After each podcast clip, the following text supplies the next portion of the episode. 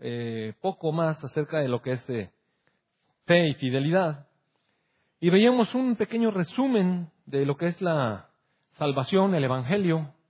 Esto que cantamos ahorita en esta última canción, es una canción que canta el Evangelio, porque en otro tiempo éramos insensatos, rebeldes, extraviados, estábamos esclavos de las concupiscencias, de los deleites diversos, vivíamos en malicia y envidia, éramos aborrecibles y nos aborrecíamos unos a otros. Pero cuando se manifestó la bondad de Dios nuestro Salvador, y cuando se manifestó su amor para con los hombres, nos salvó. No por obras de justicia que nosotros hubiéramos hecho, sino por su misericordia, por el lavamiento de la regeneración, por la renovación en el Espíritu Santo, el cual derramó en nosotros abundantemente por Jesucristo nuestro Señor. Y sabe que la semana pasada, eh, bueno, yo tuve que ir a Monterrey, eh, fui a una reunión de, pues un poco de trabajo, a hablar con Alejandro Escamilla, lo veo mejor, les manda saludos a todos. Eh, también les comento que organizó una reunión de todos los ancianos que presiden en, en las iglesias de Verbo de México y organizó una reunión que vamos a tener aquí en Victoria. Le pareció que era un buen centro de reunión. Entonces la otra semana vamos a tener por aquí, viernes y sábado, amados hermanos, y nos vamos a gozar con ellos. Entonces, bueno, y andaba yo por allá, pero acá Dios no se olvida nunca de los suyos y predicó Sabino mensaje poderoso y muy motivador sobre el Espíritu Santo.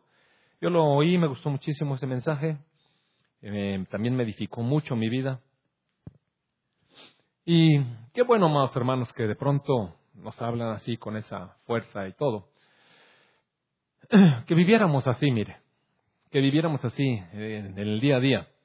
Y es que, por un lado, mire, es verdad, totalmente una realidad en nosotros, que Dios en nosotros, Dios en nosotros. Eh, también es una realidad que el Espíritu Santo fue derramado en nosotros abundantemente por nuestro Señor Jesucristo, nuestro Salvador.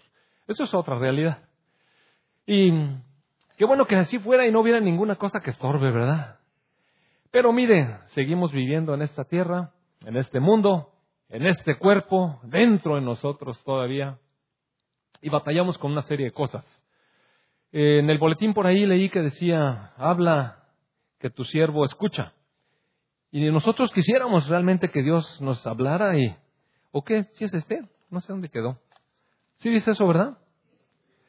Y, y que pudiéramos escuchar y, oír, pero mire, sobre todo atender. Sobre todo atender la voz de Dios. Eh, a veces pienso cómo Dios en su majestad en los cielos, en medio de ese esplendor que debe ser algo inimaginable, indescriptible con palabras. ¿Cómo es que los ángeles estaban cerca de su presencia, de su majestad? Oiga, si nada más cantando a veces dan ganas uno de ponerse rodillas y quebrarse para seguir adorando a nuestro Dios en, en, en la dimensión correcta, nosotros humillados, Él exaltado sobre todo. Y veo, pienso a veces en los ángeles y, oiga, estando delante de su presencia, viéndolo con sus ojos, pienso, ¿cómo es posible que un ángel haya decidido apartarse de Dios para seguir su propio camino. Bueno, todavía de, pronto me, me puedo explicar cómo uno de pronto puede hacer eso. Pero lo que sí no me explico, y la verdad es que me cuesta mucho trabajo entender, es como la tercera parte de los ángeles siguieron a este. Y, y su camino es un camino de oscuridad, de tinieblas, de perversión, de maldad, apartados del Dios vivo al cual debieran adorar porque para eso fueron creados. ¿Cómo es que los ángeles siguen al demonio? ¿Cómo es que los ángeles que estuvieron en la presencia de Dios prefieren en su corazón seguir el camino de Satanás y ir en las tinieblas? No, eso no me cabe en la cabeza ni en el corazón, no me cabe ni en un lado esta comprensión. Pero cuando lo traigo aquí a nuestra vida, también me cuesta mucho trabajo pensar, ¿cómo es posible que nosotros que recibimos la luz, que fuimos rescatados de nuestra vana manera de vivir. Porque mire, cuando estábamos en el mundo, amados, ¿qué éramos? Estábamos totalmente perdidos. Ayer en el testimonio que escuché en el grupo de varones, oiga, qué testimonio de poder. Un, testimonio de poder, un hombre que reconoció aquí delante de todos los varones cómo es que echó a perder su vida con sus decisiones hasta estar en el punto de haber perdido todo, mire. Como cuando Dios nos da dones y talentos, nos da habilidades y nos da la vida, nos da la salud. ¿Y cómo es que nos vamos apartando? Nunca lo consideramos. Eso fue lo que nuestro hermano compartió con nosotros. Hasta que está en una total bancarrota, así, sintiéndose mal físicamente, en su salud, eh, su alma era un desastre que ni siquiera la ayuda psicológica, los medicamentos lo podían levantar. Y cómo cuando estaba en el borde, así cuando le dan a uno ganas ya de, de desaparecer del mapa, porque todo lo ha perdido, todo lo ha echado a perder. No sé si alguna vez usted se ha sentido así. Yo sí me he sentido así. Eventualmente, eso me llevó a los pies del Señor Jesucristo. Y esto trajo a este hermano cuando finalmente reconoció y le dijo, Dios, te necesito. ¿Recuerda usted lo que cantamos ahorita? Te necesito. Amados, que tuviéramos en nuestro corazón momento a momento esta necesidad, mire, te necesito. Y es que le necesitamos tanto. Necesitamos un Padre bueno que nos vaya guiando, porque la verdad no sabemos, amados, lo que está adelante, a dónde nos van a conducir las obras y nuestras propias decisiones. ¿Sabe que hace unas semanas estábamos mi esposa y yo de viaje y de pronto me escribió mi hija Judith que habían tenido un accidente con su niña. Resulta que su papá le, le pidió de favor que le avisara a su mami que si le podía traer el, el agua que puso a calentar para hacerse un té. Y mire, eh, es que a veces Dios nos habla, pero no, no escuchamos las instrucciones, no ponemos atención. Y papi dijo, háblale a mami, dile que si por favor me trae esto. Pero a ella se le hizo fácil llevarlo a ella, mire. Entonces agarró la taza ardiendo y se le vació aquí.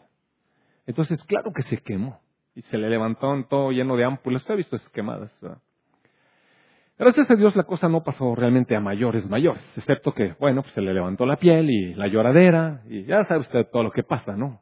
Uno después está reflexionando, ¿para qué le dije? ¿Cómo fue que se me ocurrió? ¿Por qué puse eso? Y bueno, nosotros así, pero la verdad es que los adultos sabemos lo que puede pasar con un niño si anda con agua ardiendo, mira. Y por eso los guardamos y los protegemos y les decimos, mira, no, no agarres eso, no, no te vayas a quemar. Y a veces yo he escuchado, he escuchado hermanos religiosos que me dicen, no le digas a tu hijo que le va a pasar porque le va a pasar. No hagas declaraciones negativas con tu boca. Mira, dile.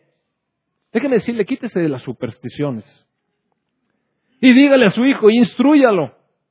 Porque él no sabe, mire. El niño no sabe. Y Dios nos levantó a nosotros para instruirlo, para enseñarlo, para cuidarlo, para protegerlo. Para protegerlo de él mismo porque no sabe. El niño quiere hacer cosas, pero no sabe. Para eso fuimos puestos los papás. Y Dios es nuestro Padre. Y déjeme decirle, nosotros no sabemos. No sabemos realmente a dónde nos van a llevar nuestras decisiones, nuestros pensamientos, nuestras acciones. No sabemos, de verdad que no sabemos. Por eso necesitamos al Padre para que momento a momento nos vaya instruyendo, nos vaya guiando, nos vaya trayendo luz, nos hable y lo pongamos atención, amados hermanos, porque sabe que el costo después es alto, mire el costo es alto. Hoy voy a hablar de un mensaje acerca de esto que estamos este, aprendiendo de, de fe, creer las palabras del Señor Jesucristo, ser fieles a lo que nos está hablando. Porque sí nos habla, mire, sí nos habla. Una cosa es el mensaje que le damos al no creyente. Una cosa es el mensaje a quien no sabe. Y le tenemos que traer las buenas nuevas. Mire, las buenas nuevas, que déjenme decirle que no le suenan tan buenas. Porque las buenas nuevas son para personas que han reconocido su condición, como este hermano que predicó aquí ayer, bueno, que nos compartió este mensaje de su vida. Eran buenas nuevas porque él estaba en una derrota total, estaba tronado su vida. Finalmente se dio cuenta que él, él, con sus decisiones, fue a ese punto. Y entonces vinieron las buenas nuevas. Yo estoy aquí para salvarte, para limpiar tu vida, para sanarte, para rescatarte, para darte una nueva persona. ¿Y qué cree? Mire, de manera sobrenatural, sobrenatural, no necesito más medicamentos, no necesitó más ayuda psicológica, no necesitó nada, mire. Vino Dios y lo fue fortaleciendo y lo convirtió en una nueva persona y Dios le devolvió todo lo que había perdido, su familia, sus hijos, su salud, su trabajo, su, condición, su, su valor personal como persona. Mire, sin rollos psicológicos, eres mi hijo, yo te amo. Aquí está el vestido nuevo. Bienvenido a casa, amado hijo. ¿Por qué?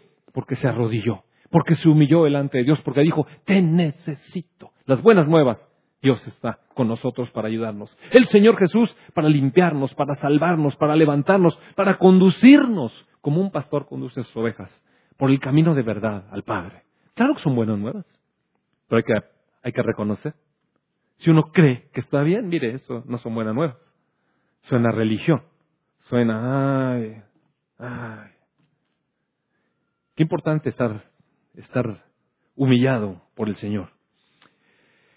Pero ¿qué pasa con nosotros? Nosotros ya tenemos abundantemente el Espíritu Santo que ha sido derramado por Jesucristo a nosotros. Y la semana pasada yo oía amén, claro, amén, y gozo y aplausos, todo, claro que sí. Pero luego viene nuestro caminar con el Señor Jesús, mire. Y nuestro andar con el Señor Jesús sabe que siempre va acechado. Siempre va acechado de una presencia de aquel que se reveló en los cielos y que jaló a los ángeles. Mire, nos busca también. Nos acecha. ¿Sabe que una de las características que ocurren cuando el Espíritu Santo es derramado, dice la palabra en el libro de Joel y dice también en el, en el segundo capítulo de Hechos, dice Pedro que cuando el Señor se manifiesta y derrama su espíritu, empiezan a ocurrir sueños y visiones en el pueblo, en los jóvenes, en los adultos.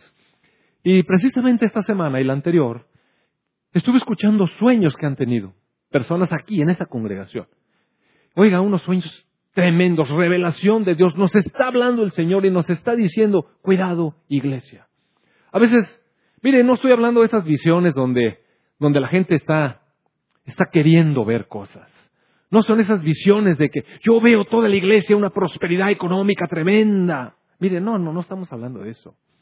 Yo veo que se les van a hacer todos dientes de oro. ¿Para qué quiere usted dientes de oro si el oro se ve bien feo puesto aquí, mire? Los dientes deben ser blancos. Yo quisiera que si Dios me compone una muela, me la componga de esmalte. Y, y, y pulpa, y dentina, ¿no se oye? Hola. Yo no puedo hacer nada. ¿No le pueden poner ahí que se oiga ya, por favor? Entonces, amados hermanos, lo que Dios nos da, miren, es perfecto. Es perfecto. ¿Usted cree que si los dientes de oro fueran perfectos, nos hubiera puesto dientes de esmalte? Pues nos hubiera puesto dientes de oro desde el principio. No. Pero Dios hace las cosas perfectas. ¿Sabe qué necesitamos? dientes de esmalte, dentina, pulpa. ¿Qué más tiene? Sepa Dios. Raíz, todo. Hay que lavárselos, por cierto.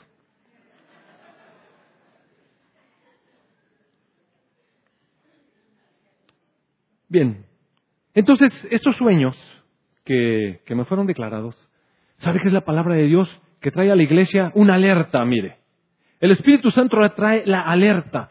Porque sabe que tenemos que estar alertas, amados hermanos. En realidad, hay una comisión de parte de toda esta, de toda esta hueste de maldad. El apóstol Pablo, mire, nos advierte en la carta a los Efesios, nos advierte en 2 Corintios, nos advierte en 1 Corintios que hay un, que hay un mundo de maldad. Y sí nos acecha. Y sabe que sí nos hace tropezar. Y sí nos hace caer. El, el enemigo quiere que lo sigamos nosotros como convenció al resto de los ángeles. ¿Y usted qué cree? ¿Que lo seguimos o que no? Mira, lamentablemente. Hay muchas áreas de nuestra vida como cristianos llenos del Espíritu del Señor en las que no hemos terminado de cerrar la brecha. Ayer, después de la reunión, después de que terminamos aquí, se acercó conmigo un hermano, un joven, y me dijo, quiero decirle algo. Yo hice un llamado, oramos, y este joven se acercó y con mucha honestidad me dijo, ¿sabe qué? había muchas áreas de mi vida en las que yo no he cerrado, en las que de pronto dejo ventanas abiertas y, y puertas abiertas. Sí. No he sido vencedor en todas las áreas de mi vida.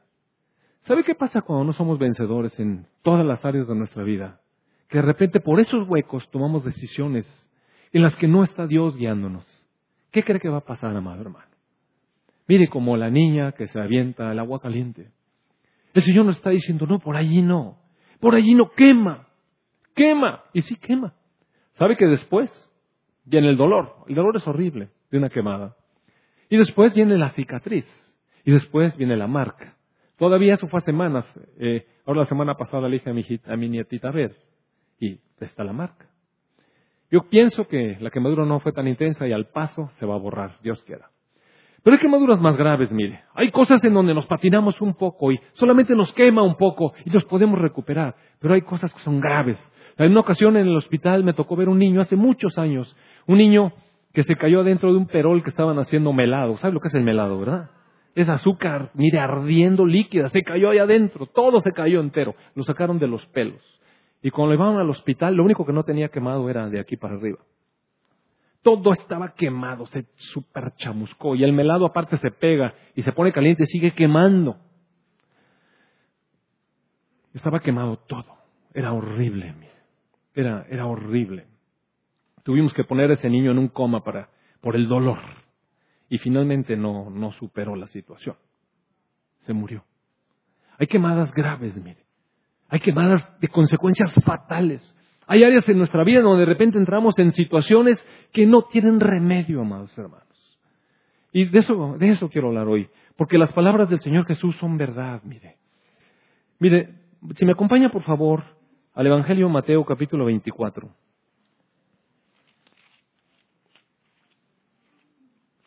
Es que es en serio, amados. Estamos viviendo la vida, mire. Y tenemos un enemigo que nos acecha. Eh, decía Sabino la semana pasada, hasta el Señor Jesús tuvo que enfrentar sus acechanzas. A veces los cristianos piensan, no es que no debe entrar en la iglesia, mire, se mueve, se mueve. Déjame decirle estos sueños, ¿sabe que estos sueños que me contaron, estos sueños que me contaron tienen que ver con presencia maligna acá adentro, en, en nuestras vidas? No estoy hablando de este edificio, es en nuestras vidas. Presencia maligna, mire. Deseos de conducirnos a donde Él vive, a donde Él se mueve a donde Él quiere que estemos. Porque cuando le hacemos caso a Él, le adoramos. Cuando le hacemos caso al enemigo, le adoramos. Le damos preferencia, le damos predilección a su susurro en nuestro corazón que a la voz del Espíritu Santo en nuestro corazón. Voy a leer este un poco eh, largo quizás, pero me voy a tratar de ir más o menos rápido. Mateo 24, eh, Verso 1 dice, Jesús salió del templo y se iba. Bueno, cuando Jesús salió del templo y se iba, estaban en el templo, Señor Jesús se iba, se acercaron sus discípulos para mostrarle los edificios del templo.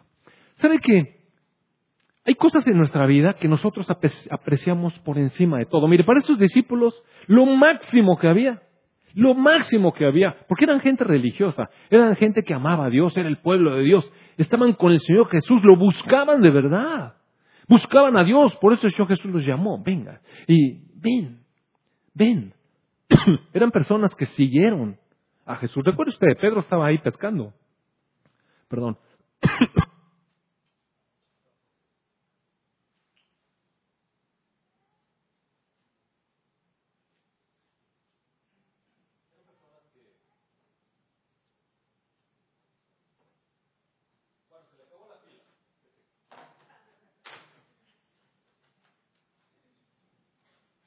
seguían a Jesús porque les interesaba. Eran genuinamente seguidores de Jesús. Tenían sus propias ideas, pero eran genuinamente seguidoras del Señor Jesús. Entonces, cuando les enseñaron el templo, en realidad estaban presumiendo de lo que para ellos era lo más importante. Mira, mira nuestro templo. Mira nuestro. Mire, cada uno de nosotros tiene su propio templo. ¿Sabe que ahora el templo de muchos es la tecnología? La tecnología, estamos bueno, lo máximo de la tecnología. La, tecnología nos impresiona, ¿sabe? Estaba yo platicando ayer con Jaime acerca de, ¿ha visto todas las computadoras esto que nos, que nos cautiva lo que pueden hacer? ¿No le cautiva a usted lo que pueden hacer las computadoras? Los teléfonos celulares, el iPad, tantas cosas increíbles que pueden hacer. Y entonces estaba leyendo un poco ahora de algunas de las propiedades que tiene la energía cuántica y que están empezando a ser computadoras de energía cuántica. Y sabe que, para no hacerle muy cuento muy largo, pero hay la posibilidad de con un pedacitito de energía cuántica que equivale como a una millonésima de lo que puede ser una computadora muy poderosa ahora, con un poquito de eso se puede hacer una computadora que tenga la capacidad de todas las computadoras que hay en el mundo ahorita. El único problema es que necesita estar en un super frío, porque se desestabiliza. Entonces, van a encontrar, mire, de nomás cosa de esperar, van a encontrar la manera de estabilizar esa cosa. Y va a haber un momento en el que usted va a tener delante de su escritorio una computadora con la capacidad de todas las computadoras del mundo que hay ahorita. Entonces, la tecnología es tremenda, amados hermanos. La verdad es que maravilla. Y nos maravillan tantas cosas. Hay gente que le maravillan las redes sociales y nada más está hablando de eso. ¿Y qué es lo que te maravilla a ti? Nada más piensa. El conocimiento, la tecnología, la música, no sé qué. Cada quien tiene su propia área en la que está maravillado. Y a veces lo usa para, para Dios. Y a veces de ahí se alimenta. Y, oiga, ¿tiene usted en su teléfono cuántas versiones de Biblias? Lea una. Por favor, léala. Mire, yo he visto personas que se la pasan, busque y busque y busque y busque páginas y, he encontrado no sé qué página de cuántas predicaciones, cuántas páginas de cuántos libros hay electrónicos gratis. Amado hermano, lee uno por el amor de Dios. Porque uno va encontrando porque piensa que metió 10 títulos ahí, ya se lo sabe. No sabe nada. Nomás lo tiene almacenado virtual. Y, acumulan, y, hombre, es que tengo unas páginas y unas ligas. Y por eso. A veces nos distrae, mire. Eso nos hace pensar que somos espirituales porque andamos en las páginas espirituales del Internet. Entonces venimos con el Señor Jesús. ¿Ya viste cuántas páginas tengo en mi teléfono? Ajá. ¿Ya viste cuántas ligas de predicaciones de predicadores por todos lados del mundo? Ajá, ¿ya viste? ¿Ya viste cuántas versiones tengo de Biblias? Ajá. Así venimos a veces con el Señor Jesús. Y Él les dijo, ¿ya viste nuestro templo? Ah? Él les dijo, ven todo esto. De cierto les digo que no quedará aquí piedra sobre piedra que no sea derribada. Mire lo que el Señor Jesús nos está diciendo. ¿Ves todo, todo eso que te maravilla? Todo eso que tiene bobo. Lo voy a hacer pedazos. Olvídalo. No sé qué sea lo tuyo. A lo mejor has logrado acumular una gran cantidad de dinero en una cuenta del banco y, y todos los días le echas una revisadita a ver cómo subió la bolsa. 65 centavos más hoy. Bueno, multiplícalo por todos los millones que tengo. ¡Wow! ¿En qué? Mire, ¿en qué nos distraemos, amados? Y vamos con Dios y estamos pensando esto y aquello. Entonces, el Señor Jesús nos dijo, miren, todo lo que a ustedes les impresiona, no va a quedar nada. Porque lo único que va a prevalecer es Él. Entonces debiéramos estar muy atentos a lo que nos está diciendo. Entonces cuando estaba sentado en el monte de los olivos, a aquellos les entró la curiosidad. Híjole, acabo de comprar mi compu, la pagué, bueno, la compré a 162 meses, ¿verdad? Híjole, voy como en el segundo mes. ¿Cuándo voy a terminar de pagar esto? Y uno se acerca. Maestro, ¿y como cuándo más o menos piensas que, que va a ocurrir eso? No vaya a ser que... O a lo mejor piensa al revés. Voy a comprar muchas cosas a crédito. Que al cabo que en la semana que entra se acaba esto y mire, voy a disfrutar de todo. O sea, hay muchas maneras que pensamos. Y depende de lo que cada quien tenga en su corazón. Entonces se acercaron y dijeron, bueno, ¿cuándo van a hacer estas cosas? ¿Cuándo van a ser las señales de tu venida, del fin del siglo? El Señor Jesús le dijo, miren, miren que nadie los engañe. Van a venir muchos en mi nombre. Muchos van a decir yo soy el Cristo. A muchos van a engañar. Va a haber guerras. Va a haber rumores de guerras. No se turben. Es necesario, es necesario que todo esto acontezca, pero todavía no es el fin. Y se va a levantar nación contra nación, y reino contra reino, y habrá pestes y hambres, terremotos en diferentes lugares. Mire, llevamos dos guerras mundiales. Todas las naciones se levantaron contra todas. Y después de eso hubo hambres, pestes, enfermedad, muerte, desolación por todos lados, pobreza. Pero esto será solamente el principio de dolores. No, no se, no se preocupen. Las guerras no es. Cuando usted oiga de que Rusia tremendo y Estados Unidos, calmado. Eso no es. Esto solamente es el principio de los dolores. A ustedes los van a entregar a tribulación. Van a matarlos, van a ser aborrecidos de toda la gente por causa de mi nombre. Muchos van a tropezar. Unos se van a entregar a los otros y se aborrecerán. Muchos falsos profetas se levantarán y van a engañar a muchos. Mire, amado hermano, Jesús está diciendo, pon atención porque hay falsos profetas. Mire, pare la antena por el amor de Dios. Fíjese, fíjese, disciernan en su espíritu. Y porque se multiplique la maldad muchísimo, el amor de muchos se enfriará. ¿Sabe que dentro de la iglesia, de los que declaramos que amamos a nuestro Dios, habrá tal situación que de pronto el cristiano se empieza a apagar y ese amor que profesamos un día se va enfriando? Pero el que persevera hasta el fin, ese será salvo. Oiga, hay una palabra de aliento. Mire, el Señor Jesucristo siempre tiene palabras de aliento, pero siempre nos habla la verdad. Siempre nos habla la verdad. Por lo tanto, bueno, más señales y todas esas cosas, pero el verso 24 dice, se levantarán falsos cristos, se levantarán falsos profetas, van a hacer grandes señales y prodigios, de manera que van a engañar aún si fuere posible a los escogidos. Amado hermano, ponga atención. No se deje llevar por las señales y prodigios. No quiero decir que no haya señales y prodigios en la iglesia verdadera. Pero tenga cuidado, tenga cuidado, no se deje engañar, porque el Señor Jesucristo nos advirtió, el agua está caliente, no agarres. Se los dije antes, verso 25. Bueno, dice en el verso mm,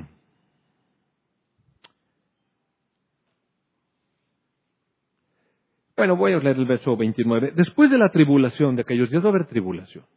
El sol se va a oscurecer, la luna no va a dar su resplandor, las estrellas caerán del cielo, las potencias de los cielos serán conmovidas. Entonces aparecerá la señal del Hijo del Hombre en el cielo. Y entonces lamentarán todas las tribus de la tierra y verán al Hijo del Hombre viniendo sobre las nubes del cielo con poder y con gran gloria. En el verso 32 dice, de la higuera aprendan la parábola. Cuando ya su rama está tierna y brotan las hojas, saben que el verano está cerca. Así también ustedes, cuando vean todas estas cosas, conozcan que está cerca, a las puertas. De cierto les digo que no pasará esta generación hasta que todo eso acontezca. Mire, el regreso del Señor Jesús no podía ser posible mientras Israel no fuera traído de nuevo a su tierra. Por dos mil años Israel estuvo extraviado por todos lados, disperso. Era prácticamente imposible volver a reunir un pueblito de, ese tamaño regado por todos lados. Dios hace posible eso. Y desde 1948 Israel empezó a regresar a su tierra. Cada vez más está consolidándose en su tierra. Hace unos pocos años las Naciones Unidas le dieron el reconocimiento como nación a Israel. Hace unos pocos años el Vaticano le dio el reconocimiento y le pidió perdón por las atrocidades durante la Segunda Guerra Mundial y la complicidad. Y yo estaba leyendo hace unos dos o tres días que Israel está a punto, a punto de ser totalmente suficiente, nótese, cuando pensamos que somos suficientes y que no va a necesitar ni militarmente ni económicamente de Estados Unidos. Tienen los recursos que usted no se imagina. Militares, tecnológicos, tienen cosas para, de medicina que no le están dando a conocer al mundo, cosas de tecnología militar que no le están dando a conocer al mundo, es para ellos. Y se está preparando como la nación que está llamada a ser. Está llamada a ser. Entonces, si usted, si usted recuerda, el Dios compara a Israel con una higuera. y no había higuera, pero hay higuera y está empezando a dar sus ramas. Estamos cerca del tiempo, mire. Déjeme decirle, sí estamos cerca del tiempo. ¿Cuándo? No sé. Y el Señor Jesús nos dice, mire, no, no se les ocurra andar poniendo tiempos porque nadie sabe. Verso 36. El día y la hora nadie lo conoce, ni aun los ángeles de los cielos, solo mi Padre. Y entonces nos hace una, una aclaración, más como en los días de Noé, así será la venida del Hijo del Hombre, porque como en los días antes del diluvio estaban comiendo y bebiendo, casándose, dándose en casamiento, hasta que el día de Noé entró en el arca. Mire, no le tiene nada de malo eso. Lo que está diciendo es cada persona se dedica a su vida. Cada quien hace su vida. Trabajan, se casan, tienen sus familias. No pasa nada. Pero no tomamos en cuenta a Dios. Esa es la condición del mundo actual. Así como en los días de Noé fue, así está en la actualidad. Cada quien come, cada quien hace lo que quiere, cada quien se casa, organiza su familia, ahora se casan, se descasan, organizan otra nueva familia. Así es, mire. Y nadie entiende. Y así como vino el diluvio y se lo llevó a todos, así será también la venida del Hijo del Hombre. Amados, cuando el Señor Jesús está hablando hay que poner atención, mire. No son fábulas. No son fábulas. Es la voz de Dios diciendo, hey, atentos, atentos. El mundo va a ser arrasado así como en el diluvio. Ahora, cuando el Señor Jesús regrese, los va a tomar a todos por sorpresa. Entonces, dice, van a ser tomados unos, dejados otros, etc. En el verso 42 dice, velad pues. Mire, ¿qué es velad? Estar atentos, estar apercibidos, estar con los ojos abiertos. No, no se duerma, no se duerma. Hay cosas en las que no podemos dormirnos. ¿Sabe que cuando yo estaba estudiando en, en México, este, había que estar cuidando un montón de aparatos ahí. Y de pronto a uno lo dejaba en la guardia. Hoy es cansadísimo eso de estar a las 3, 4 de la mañana viendo todos los aparatos, que todo esté funcionando. Y la situación era grave, había que cuidar a los niños. Y entonces de repente alguno cabeceaba. ¿eh? Y sabe que yo tuve compañeros que eran muy estrictos y finalmente me enseñaron esa estrictez. Entonces de repente pasaba y le hacían la cabeza, ¡Ey, no se duerma! ¡Ey! está usado. Porque hay peligro, mire. Vela, cuida, está atento. Porque después es que se me murió. No cabe, mire. Déjame decir, no cabe. Déjame decirle, no cabe. Hay cosas en las que... Eh, medicina es otro rollo, ¿sabes? Mira, hay cosas en las que uno puede decir el negocio, hijo, mira nomás, se nos fue este negocio, perdimos dinero. Uh, sí. Pero con una persona enferma grave no se puede hacer eso, mire. Uno no se puede dormir porque las consecuencias son graves. Uno no se puede poner tonto. Hay que estar listo. Entonces, esta sensación de que tengo es como cuando, como cuando estaba yo en la residencia, así, cuando se, está en peligro la vida de alguien, mire. Esta es la carga. Pero aquí es la vida eterna, amados hermanos. Tengo una carga por la iglesia que usted no puede saber. Y, y, por mis hijos, y por mí, por mi esposa, y por cada uno de ustedes. De verdad le estoy diciendo, no nos podemos dormir. Mire, no nos podemos dormir, no podemos ser una iglesia sonza.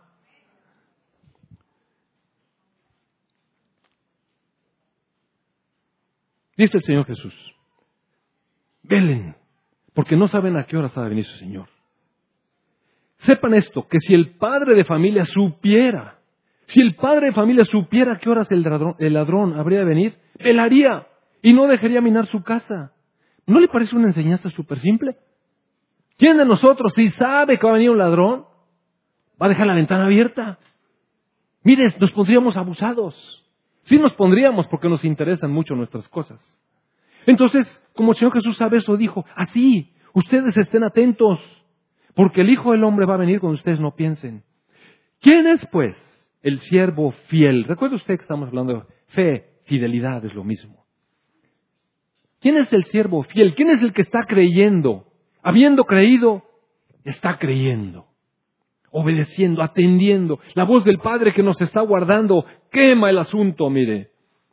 ¿Quién es el siervo fiel? Y prudente. Dos palabras muy importantes que no usamos ya en la actualidad, porque la fidelidad, mire, la fidelidad está, hecha añicos. No somos fieles. No somos fieles. Vivimos en una generación de infidelidad. Y menos somos prudentes, mire. Vivimos en una generación de puras imprudencias. Y entre más nos cuidan, más imprudentes nos volvemos, ¿sabe? Ahora los carros eh, tienen sillas de para el bebé con no sé cuántos broches por acá y la bolsa por allá, por acá, por acá, y cuiden todo. Cuando yo era niño no había cinturón de seguridad, mire. Había que ir parado atrás. Y me decía mi papá, póngase abusado. Abusado. Porque ¿sabe qué? Si uno moviendo yo un enfrenón, mire, todos, un caso contra el asiento lento, se para uno todo, taranta. Abusado, que vamos manejando. O sea, abusados. Y ahora mire, lo cuidan a uno en todo y no está mal, ¿eh? no, estoy, no estoy diciendo que está mal. Qué bueno que hay esas medidas de seguridad. Pero son medidas de seguridad que nos hacen ser confiados. Que al cabo que traigo las bolsas de seguridad, sí, se va a quedar sin coche. Y sin bolsas de seguridad. Choque. Entonces nos hace ser imprudentes, no pensamos lo que hay adelante, no pensamos en las consecuencias. Mi nieta no pensó en las consecuencias. No sabía, pero le voy a decir una cosa, como quiera se quemó. Se quemó. Es que ignoré la ley. Quema. El agua caliente quema. El Señor Jesús no está hablando en serio y nos está diciendo, ¿quién es ese siervo fiel? ¿Quién es ese prudente al cual puso su Señor sobre su casa para que les dé el alimento a tiempo? ¿Y qué, se está refiriendo aquí? De verdad que mire, me lo pregunté varias veces, Señor, ¿a quién te refieres? ¿Te refieres a, a las personas que enseñamos a otros? ¿A que les demos el alimento correcto? Porque mire, mi función, amado hermano, yo no lo puedo salvar. Mi función es animarlo a usted a que coma la comida que vale el Señor Jesucristo. Esa es la única comida que vale, la palabra de Dios. Esa es la única comida que vale, mire.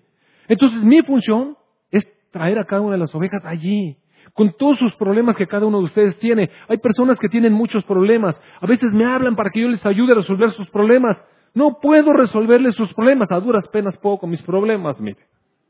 Lo único que puedo decirles, venga al Señor Jesucristo, busque la sabiduría. Ahí está la paz, ahí está la fortaleza, ahí está la victoria. Eso es llevar a las ovejas al alimento, mire. Eso es lo único que le puedo decir. No puedo hacer nada más por usted, amado hermano. El Señor Jesús es nuestro Salvador, nuestro sanador, nuestro cuidador, nuestra fortaleza, nuestro castillo fuerte, nuestro refugio, nuestra victoria, nuestra vida. Entonces, para todos esos siervos, debemos darles el alimento a tiempo. Pero déjeme decirle, usted, usted, amado hermano, usted varón, usted también tiene una comunidad a la cual necesita alimentar. Varón, déjeme decirle, varón, usted es un siervo fiel y prudente que le da el alimento a su familia cuando se necesita. Mire, cada circunstancia, cada momento, en cada decisión que tomamos, le estamos dando a nuestra familia lo que necesita. Varón. Hay que llevar a nuestros hijos a la fuente. Somos responsables de la salud espiritual de nuestros hijos, de nuestras esposas, en parte. Cuando son pequeños, necesitamos tomar medidas, mire. No ponga a negociarse con un niño de tres años. Amado hermano, no le esté preguntando, ¿tú qué opinas, mi amor? ¿Qué, qué quiere que le diga? ¿Qué quiere que le diga? A los niños hay que cuidarlos, hay que orientarlos, hay que llevarlos, hay que conducirlos, hay que enseñarlos, se queman con el agua. Cuando están más grandes y son responsables delante de Dios es otro asunto. Hay que alimentarlos, decirles la palabra. Pero le voy a decir algo, papás y mamás, papás y mamás, no sirve estarle hablando a los niños de la palabra y tratando de, educarlos a bibliazos religiosamente si nosotros, como papás, vivimos otra vida. Mire, eso sabe que se llama hipocresía. Y nuestros hijos lo saben muy bien y lo rechazan. Cuando nosotros somos unos hipócritas que decimos, no que no sé qué, pero nos oyen decir maldiciones, nos ven pelearnos en la casa, nos ven como no confiamos, estamos tronándonos los dedos por todo cuando algo pasa y que si son... Pues ¿dónde caramba está su confianza? ¿Dónde está su seguridad? ¿Dónde está su fe? ¿Dónde está su andar delante de Dios? Porque esa es la manera en que realmente nosotros les ponemos a nuestros hijos el alimento. Hijo, de lo que tengo, de este alimento que yo tengo, te doy. No, Mira lo que dice Isaías. No, no le diga eso a su hijo, y menos a su adolescente, mire. Vívalo. Vívalo y transmítalo, que lo vea. Que lo vea. Y busque sabiduría, porque está bien difícil, déjame decirle. Está bien difícil con los adolescentes. Muy difícil está con los adolescentes. Necesitamos orar. Necesitamos clamar. Necesitamos a Dios, en verdad, lo necesitamos. Cuando uno es papá de adolescentes, uno sabe, mire, lo necesitamos. ¿Cómo convencer a un chamaco que ya se le metió? ¿Cómo? ¿Cómo? Regañándolo, castigándolo, encerrándolo en el cuarto. Mire, busque sabiduría en Dios, amor, la presencia del Espíritu que fluye a través de su vida. Y yo también, amado hermano. Yo también. Entonces, ¿y nuestros hijos? ¿Nuestros hijos son responsables de algo? Mire, déjame decirle también. Ellos tienen en su ser, nuestros hijos, los que han recibido al Señor Jesús, tienen, tienen la sobreabundancia del Espíritu sobre ellos. Y ellos son responsables de lo que piensan, de lo que dejan entrar en su vida, de sus decisiones también, sí, también son responsables. Son responsables de decirle a sus órganos a sus cuerpos, no, no, sí son responsables. Así es que un poco los padres y un poco ellos. Porque finalmente el Señor nos va a mandar llamar a todos y nos va a decir, ¿quién es pues el siervo fiel y prudente, el cual puso su Señor sobre su casa? ¿Sabe que cada uno de nosotros es templo del Espíritu Santo? Cada uno de nosotros, en nuestro cuerpo tenemos el Espíritu Santo. Por lo tanto, cada uno de nosotros le tiene que dar cuentas a Dios de lo que Dios puso sobre su casa. Y Dios nos puso como gobierno de nuestro cuerpo, de nuestro ser, de nuestros pensamientos, de las emociones que dejamos fluir. Somos dueños de eso, mire. Es la casa de Dios. Nuestro cuerpo es el templo del Espíritu Santo. ¿Quién es el siervo fiel y prudente, el cual el Señor puso sobre esa casa para que alimente, para darle a nuestro cuerpo lo que es correcto? ¿Sabe que, mire, Dios provee increíble? Me acaba de prestar hace unas semanas o unos días, eh, bueno, no me lo prestaron a mí, se lo prestaron a mi esposa, pero yo leí el material que Eliud y su esposa Yaresi eh, piensan compartir con nuestras jovencitas. Es un material, amados, precioso, mire son joyas que Dios nos da. En verdad que ojalá que podamos compartir eso con las jóvenes. Es un material bellísimo. Está bien hecho, es un material de Dios. Y vamos a empezar a compartir con las niñas, con las jovencitas más bien, con las jovencitas. Y valdría la pena que usted buscara la manera sabia de motivar a su hija a que venga a las enseñanzas. El grupo de jóvenes fue separado. El grupo de jóvenes universitarios, esos más grandes, se ha ido apagando. Cada vez venimos menos. Bueno, venimos no, bien. Y, amados, ¿usted cree que su hija, en contacto con el mundo, qué cree que le van a decir? ¿Qué, cree que le van a enseñar sus amigas de la escuela? ¿Qué cree que le van a enseñar? No se trata de que obligue a su hija a venir aquí. No se trata que pase a la, a, la iglesia la responsabilidad de lo que usted tiene que hacer en su casa. Pero hay un ambiente, mire, hay un ambiente en el cual se pueden rodear de otras jovencitas que están batallando con los mismos problemas, que tienen que enfrentar los mismos desafíos, la misma voz que le está clamando y que se pueden ayudar mutuamente. Podemos ayudarnos. Entonces, tenemos el material, pues ayúdese, ayude a su hija, ayúdenos a nosotros a ayudarle. Entonces, ojalá, ojalá de verdad que aprovechemos este material. Está muy, muy, muy bueno. Y el Señor nos ha ido levantando jovencitas y un grupo con el que vamos a compartir con estas chicas.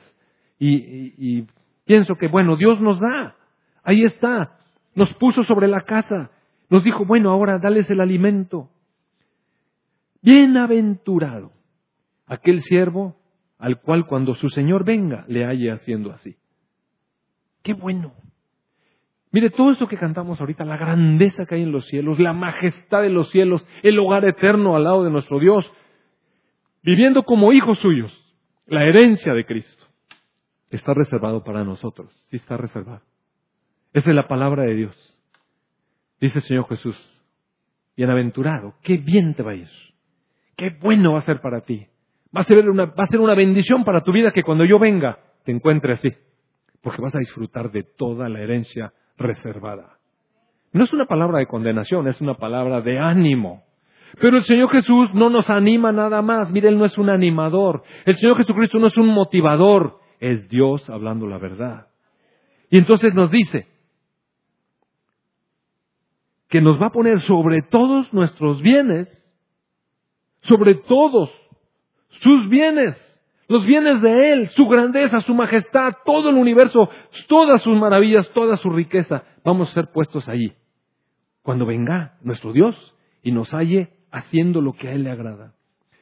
Pero, si aquel siervo malo dijera en su corazón, no, mi Señor tarda en venir, esto de que el regreso de Jesús, y empieza a golpear a sus consiervos, y aún a dar, a, comer y a beber con los borrachos, y no, está hablando aquí no solamente de la borrachera esa, sino desentendernos de Dios otra vez. Vamos a andar haciendo lo nuestro, vamos a andar lastimando, vamos a andar pensando que podemos comportarnos como queramos. Oiga, amado hermano, déjenme decirle, apenas puedo creer, y lo, escucho con tristeza, que los discos estos, mire, igual que los otros discos, se dan ahí atrás y hay una ventanita. No es un ventanal. Las personas que trabajan en toda esta elaboración, ¿sabe qué es? Una dedicación. Sabino decía, decía que si fuéramos llenos del Espíritu Santo para servir las mesas, ¿recuerda usted? Yo apenas puedo creer que cuando usted vaya y no está su disco o no le dan lo que usted quiere en el momento que usted quiere, se ponga en un plan. ¿Qué es eso, amado mire, de verdad no lo puedo creer. Me dicen, es que me dijeron, te dijeron eso. Lamentablemente, así nos ponemos a veces. ¡Es que ya pagué mi disco! Por eso, por eso, a ver, haga, uso de su paciencia, de su amor, de la comprensión a los hermanos, de su gratitud. Y pide las cosas por favor, con amor, con paciencia. ¿Por qué no se mete al otro lado y nos ayuda a repartir, a hacer las cosas? ¿Por qué no se mete al otro lado? Y viene más temprano y dice, mira, ¿sabes qué? Para que no falte nada, yo te voy a ayudar aquí. Vamos a hacer las cosas fáciles. Vamos a facilitar. ¿Usted cree que eso pasa aquí? Sí pasa. Increíblemente pasa entre nosotros. Que nos decimos de cosas, que estamos unos en contra de los otros. ¿Cómo cree?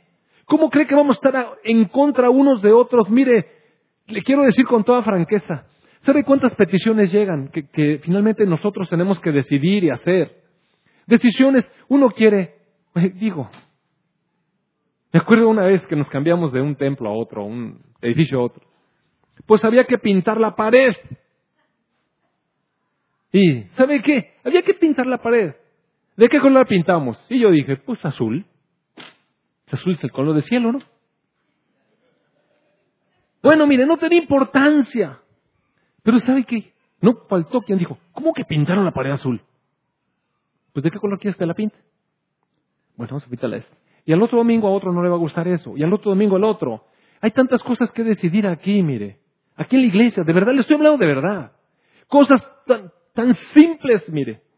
Simples, simples. El programa que maneja esa cosa genera lío. No puedo creerlo, amados hermanos. O sea, no puedo creerlo. A veces digo, Señor, ¿dónde estamos? ¿Qué si escogieron esa canción? ¿Qué si le puso fuerte?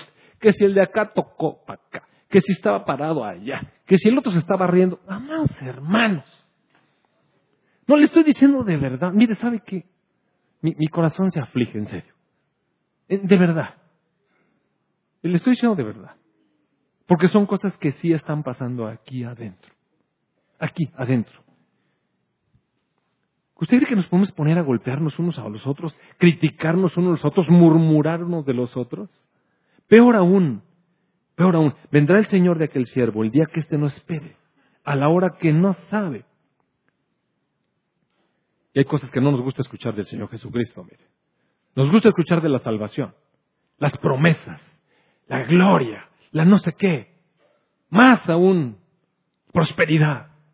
Pero a nadie le gusta escuchar y lo castigará duramente y lo pondrá con los hipócritas. Y allí va a haber lloro y crujir de dientes aunque sean de oro. Sí, es cierto. El reino de los cielos será semejante a diez vírgenes. Aquí si usted se fija, este es un tono futuro. Lo, lo, lo anterior es presente, es lo que está ocurriendo. Es cómo nos llevamos unos a otros, cómo manejamos el reino en nuestra vida. ¿Qué hacemos con el depósito sobreabundante del Espíritu Santo que Dios nos derramó? ¿Cómo manejamos nuestro cuerpo? ¿Cómo manejamos nuestras emociones, nuestro pensamiento, nuestras decisiones, nuestras acciones? Pero aquí está diciendo, el reino de los cielos será semejante a diez vírgenes que tomando sus lámparas salieron a recibir al esposo. Mire, la iglesia, igual que el pueblo de Israel, Dios lo considera una virgen. Los que no son de Dios, o los que están dentro del pueblo de Dios y tienen comportamiento no apropiado, ¿sabe cómo lo llama Dios? Adúltero, ramera, prostituta. ¿Puede usted ver? Vea a Vea libera. Pero cuando uno está delante del Señor, Dios le considera virgen. Así es que está hablando de redimidos. Diez vírgenes que tomando sus lámparas salieron a recibir al esposo. Es decir, ¿sabe qué estamos haciendo nosotros? Esperando el regreso del Señor Jesucristo. Maranata, ¿recuerda usted? El Señor viene. Eso es lo que está esperando la iglesia, el regreso del Señor Jesucristo. Mire, la iglesia no está esperando que se componga México. Yo deseo que se componga México. Quisiera con todo mi corazón ver a mi país en otra condición. Sí quisiera. Pero la iglesia no está esperando eso, mire. La, iglesia no está esperando que las Naciones Unidas funcionen excelente, ni que se acabe la pobreza del mundo. La iglesia tiene que ayudar a los pobres, que es otro cuento. Pero siempre va a haber pobres, el Señor Jesús dijo. Pobres siempre va a haber. Entonces, salen a recibir al esposo. Nosotros, la iglesia, los vírgenes, las vírgenes, estamos para recibir al esposo, los limpios, por la sangre del Señor Jesús. Pero cinco de ellas eran prudentes y cinco eran insensatas. Recuerda usted que el Señor dijo, sean fieles y prudentes. Quiero encontrar siervos fieles y prudentes, que tomen buenas decisiones, que consulten al Señor, que vayamos y te necesito, necesito tomar esta decisión. ¿En cuántos líos cree que nos metemos por andar tomando malas decisiones? ¿En cuántos? cuántas pérdidas económicas hemos tenido y cuántas pérdidas de relaciones y cuánto dolor hemos traído a nuestra vida por hacer malas decisiones. ¿Cuántas? Montón, mire. Eso es ser insensato. La chica que entra en una relación con su novio antes de tiempo es insensato, mire. No es fiel. Es insensato. No sabe lo que está haciendo con su propio cuerpo. No sabe. Es una quemada inminente. Va a tener dolor va a traer dolor. Va a traer dolor. Mi nieta pudo haber dicho, ¿a qué no quema? ¿Nunca le ha pasado eso? Con la gente que, digo, ¿en serio? ¿Qué? No quema. Bueno, órale pues. Hay insensatas y hay prudentes. Habemos personas insensatos, habemos personas prudentes. Las insensatas tomaron su lámpara, pero no tomaron consigo aceite. Las prudentes tomaron aceite en sus vasijas juntamente con sus lámparas. Y el esposo se tarda. Entonces, cabecearon todas y se durmieron. Déjeme recordarle que la muerte en la escritura es muy parecida con el hecho de dormir. Va a llegar el momento en que todos vamos a dormir, nos vamos a morir, vamos a descansar el alma.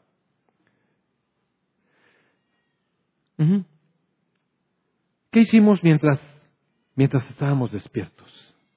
Mire, el momento para llenar de aceite no es cuando uno está dormido ni muerto, es cuando uno está despierto, vivo. Tardándose el esposo, cabecearon todas y se durmieron. Y a la medianoche se oyó un clamor, aquí viene el esposo, salgan a recibirlo. Entonces, todas aquellas vírgenes se levantaron y arreglaron sus lámparas y las insensatas le dijeron a los prudentes, denos de, su aceite porque nuestras lámparas se apagan. Las prudentes, me llama mucho la atención que a veces pensamos que, que porque estamos en la iglesia, el otro me tiene que dar la mitad de lo que tiene. Mire, el Señor Jesús nunca dijo eso. Dijo, las prudentes les dijeron, para que no nos falte a nosotras y a ustedes, vayan con los que venden y compren para ustedes. Puede parecer egoísta. Puede parecer egoísta, pero no es. Es sensatez. Para Dios es sensatez. ¿Por qué? Porque cada uno de nosotros realmente se alimentó con el Señor día con día, día con día, día con día, haciendo provisión, mire. Eso es día con día. ¿Cómo se llena una lámpara de aceite en la comunión con el Señor Jesucristo? Día con día. Amado hermano, esto no quiere decir que usted tiene que estar aquí en la iglesia de las siete de la mañana a las ocho de la noche ni hacer actos religiosos, no, no está hablando de eso, ni andar por allá afuera con una pandero y una cosa 24 horas anunciando el, eh, el reino de los cielos. Miren, no está hablando de eso, está hablando de vivir nuestra vida en la presencia de Dios. Cuando usted enfrenta el problema con su hijo que le está pidiendo permiso para ir a tal lado, ese es un momento para tener una comunión con el Señor Jesucristo y actuar correctamente, prudentemente, en amor, sensatamente, con autoridad, hablando palabra de verdad a su hijo. ¿Qué le va a decir? Yo no sé. Busque usted. Busque usted. Es que es la cosa, ¿sabe? A veces vienen conmigo para que yo le diga, yo no le puedo decir qué va a decir a su hijo. Pues usted dígale.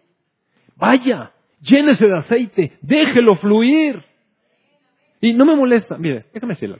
No me molesta cuando alguien me habla y me pide ayuda, de verdad. Voy de todo corazón, de todo corazón. Y con amor voy, lo hago con amor. No, no voy a enfadar. Pero yo no tengo aceite más. Yo le puedo llevar a donde está el alimento. El aceite lo da el Señor del aceite. Y entonces cuando esto viene, es que denos del de ustedes, no vayan a donde venden. ¿Y sabe qué hicieron estas tonzas? Fueron a comprar. Y yo digo, ¿y dónde se compra? ¿Dónde se compra la unción del Espíritu Santo? ¿Dónde se compra? Ya, se puso a pensar. No se compra. No se vende. No, no se puede comprar. Como el Simón Mago ese, recuerda usted que le dijo a, ¿cuánto quieres pagarme de esa cosa que tú tienes? Y Pedro le dijo, no sabes qué espíritu tienes tú. Satanás te tiene en su mano.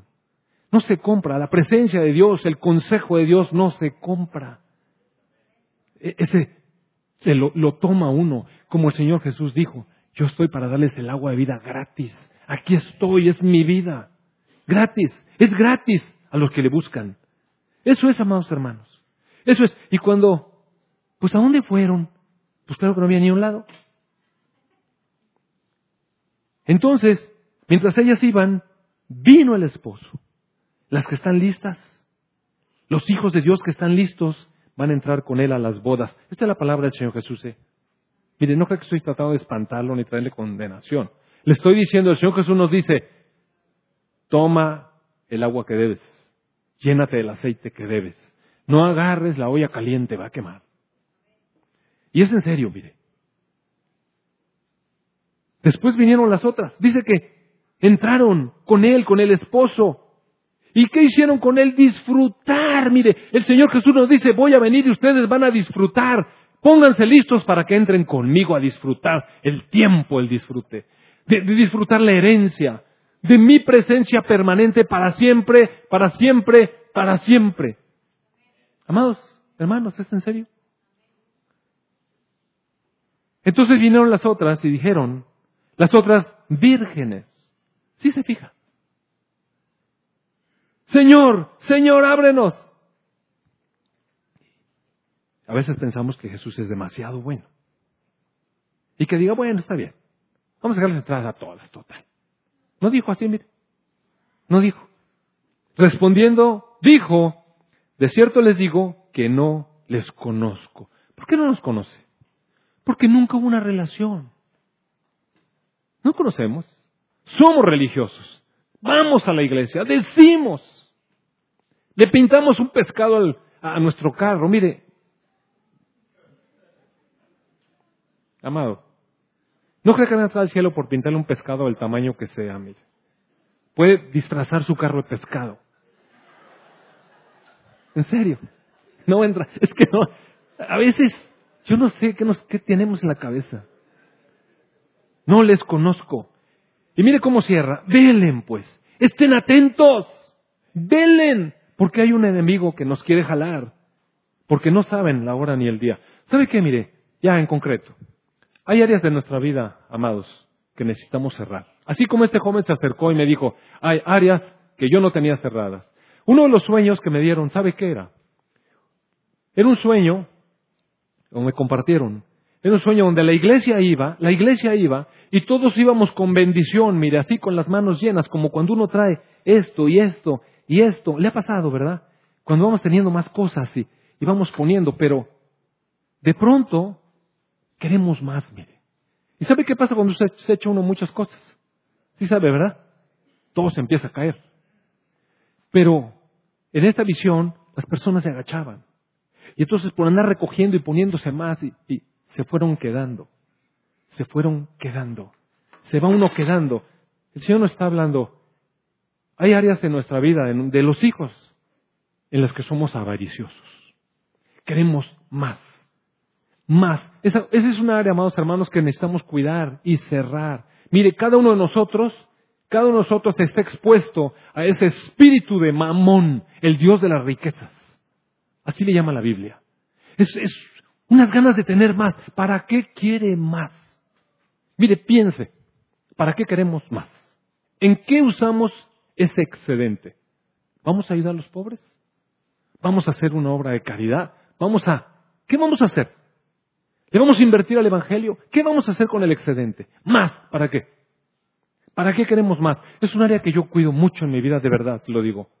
Y mire, Dios me ha bendecido, de verdad me ha bendecido. Yo solo he platicado, yo aquí con nada. Y ahorita tengo abundancia, gracias a Dios, me ha bendecido. Pero necesito cuidarme, mire. Este es un tiempo en mi consulta en que vamos bien. Pero necesito cuidar. Necesito cuidar. Eh, tenía una reunión eh, ayer. Total ni se hizo. Pero eso me hizo cancelar todas mis consultas. Y a veces, por estar atendiéndolos a algunos de ustedes en las noches, yo tengo que cancelar consultas. A los que les cancelo se enojan, pues ni modo, tengo que ir a atender a los otros. Y a veces son de la iglesia. Es que soy de la iglesia. Por eso es que tengo que atender al otro como quiera. Aunque seas de la iglesia. Y entonces, eso me representa pérdidas económicas. Pero sabe una cosa, yo necesito ser muy cuidadoso. Que no se meta ni así, mire, de un pequeño sentimiento porque perdí, porque perdí. Otra de las cosas que me ayuda muchísimo a cuidar ese asunto es el diezmo, ¿sabe? Usted sabe que yo nunca quedo predicando el diezmo, ni quedé más y a ver, no, no, no, no eso, es, eso no es a lo que Dios me llamó. Pero sí me fijo muy bien lo que yo hago.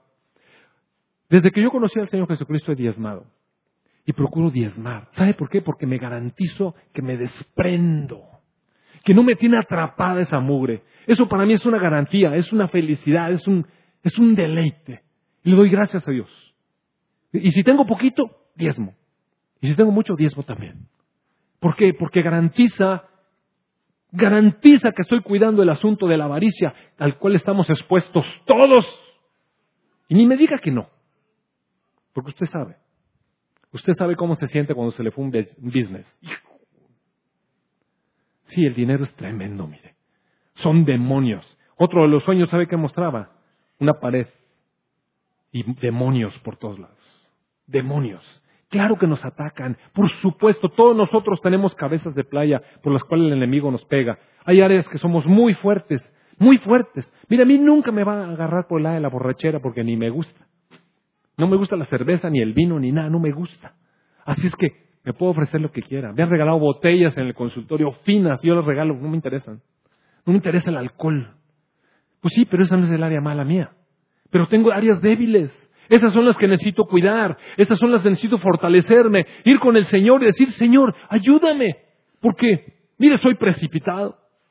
De repente tomo decisiones alocadas, de repente no comunico bien y hay algunos enredos por mi falta de comunicación, pero horribles, me enojo con facilidad. En fin, cada cosa. Yo necesito estar cuidando eso, cuidando, cuidando, necesito cuidarlo. Y usted tiene que cuidar también sus áreas débiles. Algunos batallamos con la lujuria, algunos no. Algunos con no sé qué, la avaricia, otros no. Pero cada quien batalla. Cada quien batallamos. Sí batallamos, amados hermanos. Sí batallamos. Con, con la tecnología, con la distracción. Oiga, estamos todos distraídos. Es muy bonita la tecnología. Y nos reporta muchas, muchas ventajas. Mire. El otro día me puse a consultar ahí unas páginas como no tenía sueño, mi esposa se durmió. Y yo me puse a consultar unas páginas bien interesantes algunas, oiga, cosas interesantísimas que leí.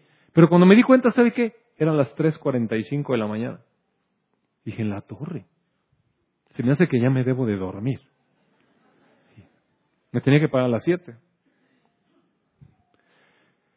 Entonces, eh, nos distraen. Son bonitas, pero nos distraen. Son increíbles, pero nos distraen. El mensaje, pues, es, el Señor nos dio toda su herencia. Y está esperando que disfrutemos a plenitud de su herencia. Si a nosotros nos parece que no es importante la comunión con Cristo, que no es suficiente deleite la paz que nos da la comunión con el Espíritu Santo, que no es suficiente el gozar de poder hablar con Dios y que nos vaya guiando, de tener ese gozo, paz, que es su presencia. Si, si menospreciamos esta comunión que tenemos de poder conocer a Dios, de su palabra, mire, tener esto es maravilloso, amados hermanos. No, no tiene usted idea. Otra de las cosas que el Señor me puso esta semana, le voy a decir, un día de repente sentí un impulso, pero así fuerte, fuerte, un impulso fuerte por leer el Corán. Y me lo pregunté y dije, ¿será? ¿Será de Dios? ¿Será de Dios? ¿Usted qué piensa? No quiere levantar la mano, ¿verdad? Dice el Señor Jesucristo que una de las señales de su venida, de las verdaderas señales de su venida, es que el, el Evangelio del Reino se va a predicar en todas las naciones. No sé por qué tuve tanto impulso para leer esta cosa. Y entonces me puse a leer cuatro horas. Descubrí cosas súper interesantísimas. ¿Sabe qué? Una de las cosas que dice allí es que Jesucristo no fue crucificado. En primer lugar, habla un montón de cosas del Señor Jesucristo, déjeme decirle. Habla muchísimo de Jesús. Muchísimo. Pero dice, en primer lugar dice que Él no es hijo de Dios. ¿Por qué? Alá no puede tener hijos y eso es una, es una infamia pensar que Alá pueda tener un hijo. Entonces, Dios es uno, dicen ellos. Jesús no es hijo de Dios, dicen. ¿Sabe qué quiere decir eso? ¿Sabe qué quiere decir eso? Que cada musulmán que lee eso ha oído que Jesús es hijo de Dios, porque le dicen que no es. Nomás piénselo. Cuando le enseñan que no es, y habla de los cristianos y de los judíos, así, así dice, cristianos y judíos. Los cristianos le van a decir que Jesús es hijo de Dios, no es. Pues lo oyeron, mire, lo oyeron. Este es el Evangelio. Y en otra porción dice, los cristianos le van a decir que Jesús fue crucificado y murió. No murió. No fue crucificado. Es un profeta y Dios se lo llevó al cielo vivo. Así dicen. Es difícil por esa razón traer el Evangelio al Islam. Difícil, porque la enseñanza deliberadamente enseña que no acepten eso. Y el que lo acepte se convierte en infiel. ¿Y sabe qué merece? Excuso decirle. Mire. De verdad. Es muy, es muy grave. Pero ¿qué quiere decir? Que cada musulmán ha escuchado que Jesucristo murió y fue crucificado. Ese es el evangelio que llegó a ellos allá. Porque eso dice su libro, mire. El evangelio llegó. ¿Usted piensa que no llegó? Sí llegó. Sí llegó. Y, me maravillo de, Dios. Señor, ¿cómo llegaste? De todas maneras, y nada más es cosa de pensar y pensar y, mire, uno llega a Dios. Si realmente le piensa, llega a Dios. Si realmente abre su corazón y se dispone y se quita de cosas religiosas, llega a Dios. Porque Dios nos está buscando más. Porque Dios nos está buscando. Amado Padre, te damos gracias por tu palabra. Gracias, Señor, por tu palabra. La tesoro, Señor, en mi corazón. De verdad la tesoro. Gracias Señor porque me has dado el camino a la vida. Me has dado el camino, Señor, a tu reino, a la vida eterna, conocerte, amado Padre. Gracias. Gracias por tu misericordia, Señor. Gracias por la libertad que tenemos para leer la palabra, para adorar a nuestro Señor Jesús, para exaltarte, Dios Todopoderoso y Eterno. Gracias. Gracias, Señor, por tus palabras de advertencia. Señor Jesús, te necesitamos. Llena, Señor, nuestras lámparas de aceite. Día con día. Háblanos, sálvanos, Señor. Sálvanos. Amén.